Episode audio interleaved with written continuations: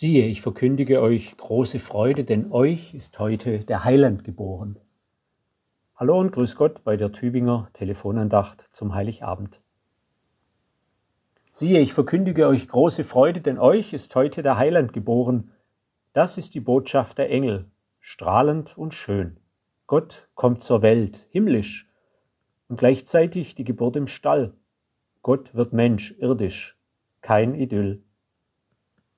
Sehen Sie, damals im Vikarskurs meinte ein Kollege, als es um einen Besuch bei einer alten Dame ging, die, naja, einigermaßen mit dem Alltag überfordert schien, vielleicht fängt Evangelium da an, wo es riecht. Tatsächlich, die Weihnachtsgeschichte fängt da an, wo es riecht. Bei Tieren im Stall, mitten im damaligen kleinbäuerlichen Alltag. Und die Geschichte Jesu geht genau so weiter.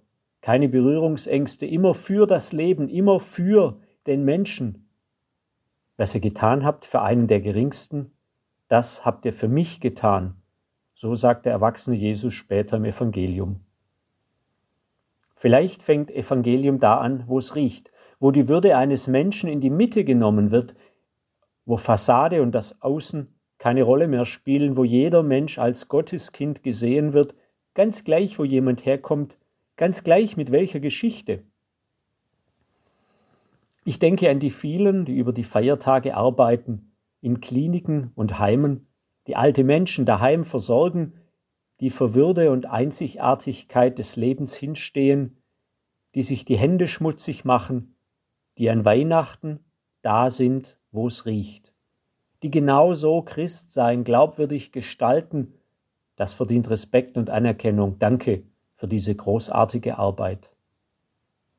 Und gleichzeitig, wir feiern Weihnachten anders, in festlich geschmückten Räumen, mit Glanz und Gloria sozusagen.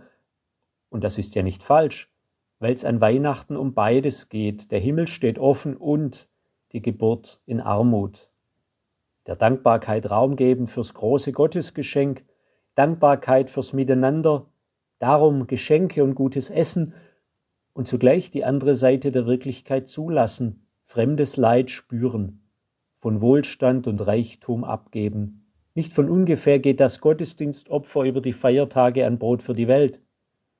Viele nehmen die in den Blick, die nicht unbeschwert feiern können in Gedanken und in Gebeten, oder gestalten eine Weihnachtsfeier für die, die sonst allein wären. Wir bitten besonders um Frieden, überall auf der Welt, in der Ukraine, im Nahen Osten und an vielen anderen Orten. Und wir bitten um gutes Miteinander in unseren Familien. Siehe, ich verkündige euch große Freude, denn euch ist heute der Heiland geboren. Wo und wie auch immer Sie diese Tage verbringen, gesegnete Festtage für Sie und Ihre Lieben. Und frohe Weihnachten. Wolfgang Krimmer, Klinikseelsorge Tübingen